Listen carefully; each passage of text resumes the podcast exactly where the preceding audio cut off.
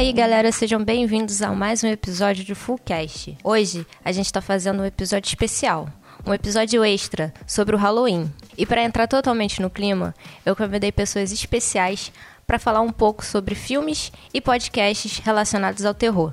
Com vocês, Clarice. Sobre os filmes de terror para maratonar no Halloween. Para mim, os clássicos são os melhores, então você podia pegar o dia e assistir o próprio Bebê de Rosemary, a não ser que você tenha assistido há pouquíssimo tempo. Se você assistiu há muito, muito tempo, como eu tinha assistido há muitos e muitos anos atrás e revi na pandemia, que foi uma experiência incrível, recomendo muito. Eu também revi o Exorcista, o original, né? Muito bom filme também. Eu também não assisti há muitos anos. Foi muito bom ver. O Iluminado, né? O Iluminado é o clássico, assim, para ver. Fazer aquela pipoca, derreter aquela manteiga, fechar tudo, deixar tudo escuro e entrar no clima do filme. Então eu acho que, assim, se você conseguir assistir esses três clássicos, eu acho que já dá um bom clima. E aí depois você pode fazer, talvez no dia seguinte, né, para dar uma equilibrada ali na energia, o terror é, digamos assim, os, contemporâneos. Eu não sei se você assistiu o Midsommar, que eu adorei. Pegar uma listinha assim mais dos cults. E a farofada, né, meu amigo? Que aí tem o Terror na Ilha, Pânico na Floresta, que aí é só pra tu dar risada e rir da cara da idiota que cai, que é divertido. Falando de alguns filmes que marcaram para mim, eu lembrei de um que foi o primeiro filme que não, se, não, não chega a ser um, um, um, gênero terror, terror, né? É um, é um belo de um suspense, eu diria um dos melhores suspenses. Que eu vi na época, acho que é de 2000 ou 2001, que é Os Outros, da Nicole Kidman. Eu amo muito esse filme. Ele tem um clima, assim, sabe, que é difícil hoje em dia fazerem um filme que não tenha tanta parafernália, né, digamos assim, e o filme consegue ser bom. Então eu super indico os outros. Apesar de que muita gente já viu, né? Mas, enfim, eu acho que é um filme muito para ver em dia de, de Halloween. Outro que eu gosto muito também é A Bruxa, a gente já falou aqui, mas não posso deixar de citar.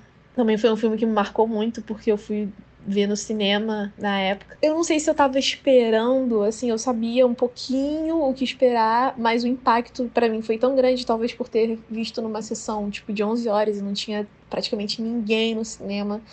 Eu achei uma trilha sonora, assim, olha, de verdade, para mim é uma das trilhas sonoras mais fodidas de filme de terror que eu já vi. A hora que eles escolhem alguma trilha, que não são muitos momentos, porque é um filme meio calado, né? Um filme meio silencioso, tem uma pegada religiosa, eu gosto muito disso também. É um filme muito bom. Qual foi o outro filme que eu pensei aqui também? Ah, é. Cara, então, a gente sempre fala do, do Invocação do Mal, né? Porque eu acho que realmente é um dos melhores do gênero que lançaram aí nos últimos anos. Ele, eu lembro que na época que eu vi também, e eu gosto muito desse filme, eu falei aqui naquele dia, e eu esqueci de, de, explicar o, acho que o porquê também. É, a minha avó, aquelas, né? A história de terror. Não, nem é isso. Mas a minha avó, ela e os meus dois avós foram diretores de, de centro espírita a vida inteira. Meu avô até hoje é. Então a gente cresceu e eles sempre ensinavam algumas coisas pra gente e nunca não doutrinavam a gente, nem nada disso, mas eles só ensinavam daquele jeito de vô. É, por exemplo, a minha avó ela não deixava a gente ver filme de terror na casa dela. Nunca deixou não deixava mesmo, tá? Não, era tipo assim, era proibido ver filme de terror na casa dela, porque ela acha que isso atrai e, e, isso mexe com coisas que não deveriam ser mexidas, e ela acha que não existe necessidade. A gente tentava explicar que é por divertimento, que a gente tem fé, que não sei o quê. E ela sempre batia nessa tecla. E uma das coisas que ela batia na tecla é uma coisa que o filme toca, que poucos filmes de terror tocam e, e, isso faz até com que não tire o medo, né? Mas você entenda, né? Eles explicam no início a questão do medo, e isso é muito real. Ela sempre falou isso. Os espíritos malignos se alimentam do medo, se alimentam desse sentimento do medo. E também é, essas situações que acontecem, gente, no próprio Invocação do Mal, enfim, vários casos reais, muitos são motivados pelo, pelo estado do espírito da casa e das pessoas. Se você for pegar vários filmes, própria Invocação do Mal, você pega ali, ah, era uma família feliz, nananã. Sempre tem algo acontecendo, um tumulto. Ali, eu acho que no, no início aparece uma certa, um certo descontentamento de uma das filhas ter saído da cidade, mudado para lá. é, tipo, problemas financeiros, enfim, enfim, coisas que, tipo, tornam o ambiente e pessoas, tipo, vulneráveis para que coisas ruins aconteçam. Isso é fato. Enfim, é o que eu acredito. E o filme toca nisso de uma forma, tipo, muito brilhante, assim, para mim.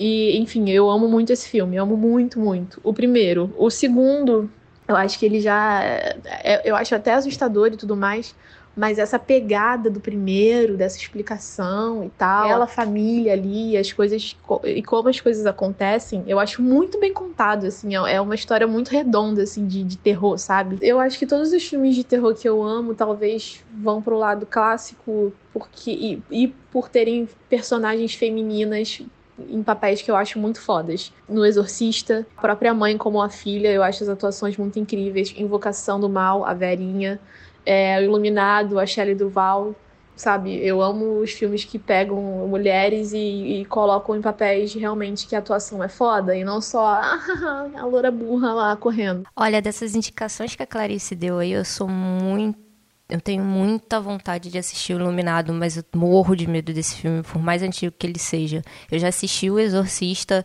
achei muito bom, mas assim, não sei, não levei tanto susto quanto esperava. Desses mais contemporâneos, eu não conseguiria ver é, Invocação do Mal, não tem condição, nem Annabelle, nem, sei lá, qualquer coisa do tipo. Mas, assim, gostei da lista da Clarice, são mais voltados pro clássico.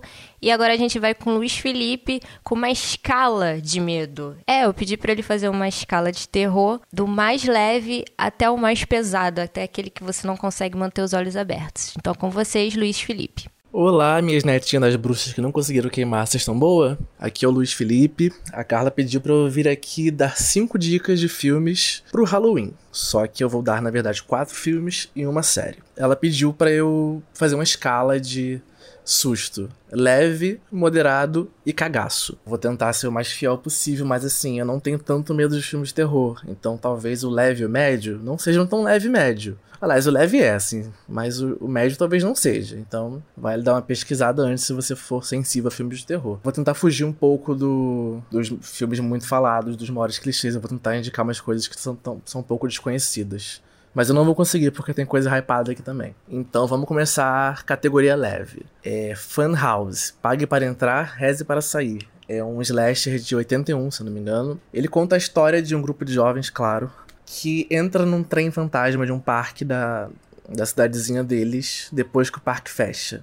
E daí pra frente é sangue, jovens transando, um bichinho muito feio que tem lá que eu morria de medo quando era criança. Mas é divertidíssimo, assim, aquele filme de você desligar a cabeça, comer uma pipoca, sábado à noite, 11 da noite e se divertir. Agora categoria moderado. Candyman é um filme de 92, 91, 92, esqueci agora. E ele ficou um pouco esquecido em comparação a outros filmes dos anos 90 de terror. Não sei porquê. Ele conta a história do, do Candyman, que quando vivo ele era descendente de escravos, mas ele era um homem livre, negro, e ele se envolveu com uma mulher branca e foi assassinado pelo pai dela. E o espírito dele ficou com muita raiva e criou-se uma lenda ao redor dele, que quando você vai na frente do espelho e fala Candyman três vezes, ele surge e te mata. E aí o filme conta a história do, de duas universitárias fazendo uma tese sobre folclore urbano. E elas escolhem essa lenda para falar e vão pesquisar sobre, daí pra frente é loucura.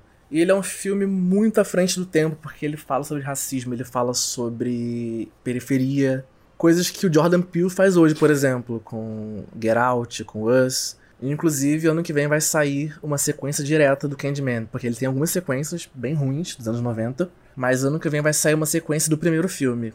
Vão ignorar todas as sequências e trazer alguns personagens de volta do primeiro filme. O filme tem a produção do Jordan Peele, então vai ser bom. Para na categoria moderada também, eu vou indicar uma série, que essa tá hypadíssima, mas para quem não viu, vale muito a pena ver, que é The Hunting of Hill House. Saiu, se não me engano, em 2019, 18 e 19, primeira temporada, e é uma antologia, então cada temporada conta uma história diferente que é a adaptação de um livro de terror muito famoso e diferente. A temporada atual é a The Hunting of Bly Manor, a primeira temporada conta a história de uma família, são cinco irmãos, que cresceram numa. Cresceram, não, eles moraram numa, numa mansão assombrada quando eles eram crianças. E aconteceram eventos ali que mudaram para sempre a vida deles.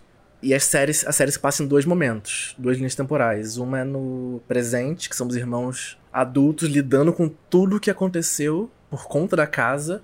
E a gente vendo eles crianças na casa.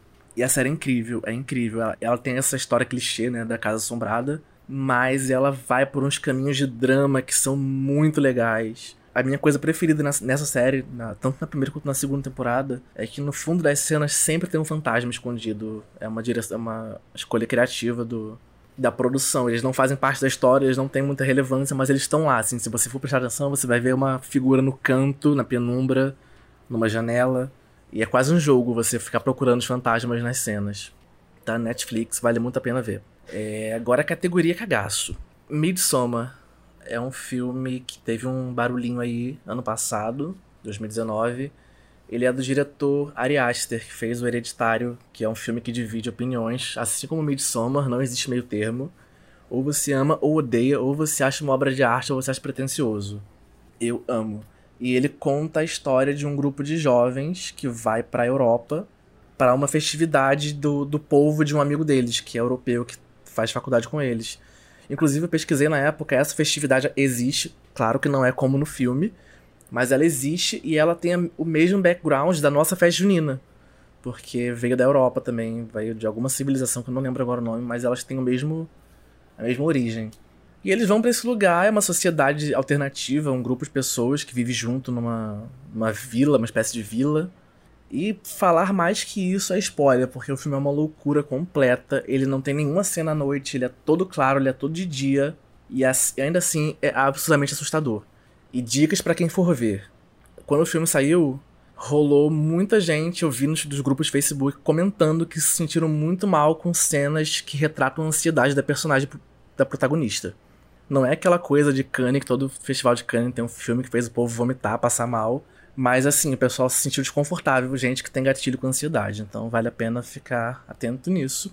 E outra coisa é ficar atento desde o começo, em pequenas coisas no fundo das cenas, porque muita coisa tá contando a história do final do filme ali, mas de uma forma que não te, não te revela nada. Mas se você prestar atenção no final do filme, você vai falar: Hum, aquilo lá naquela cena. É incrível, vale a pena ver. E o filme com o maior cagaço pra mim, que eu acho que não é dessa lista que, que as pessoas vão ter mais medo se assistirem, mas para mim foi muito perturbador, é O Farol. Ele é do diretor Robert Eggers, que fez A Bruxa, que foi um filme super bem falado, de 2016 ou 2017. E ele agora voltou no Farol com... Eu não vou falar o elenco agora porque as pessoas podem desistir desse áudio. conta a história de dois homens que vivem num. Vivem não, eles trabalham num farol, uma, no meio de uma ilhota, no meio do oceano. E o filme é sobre loucura, é sobre isolamento, sobre pessoas que não sabem lidar com o sentimento delas, sobre pessoas que não sabem lidar entre si, é sobre masculinidade tóxica. Mas ele é um filme de terror, assim, não se, não se deixe iludir pelo que eu tô falando, porque ele é um filme de terror. Isso tudo que eu tô falando é, é meio que uma. É o, é uma, são metáforas, né? Isso é o que eu consegui interpretar do filme. Mas ele é um filme de terror, ele é, ele é tenso, ele é assustador. Ele é em preto e branco, ele, é, ele tem uma proporção de tela quadrada. Então ele parece um filme que foi feito nos anos 20, ele tem uma, um esmaecido, ele parece um filme velho, mas é do ano passado. E o elenco dele é incrível. É o William Dafoe, fez o Duende Verde, para quem não conhece, que é um puta ator.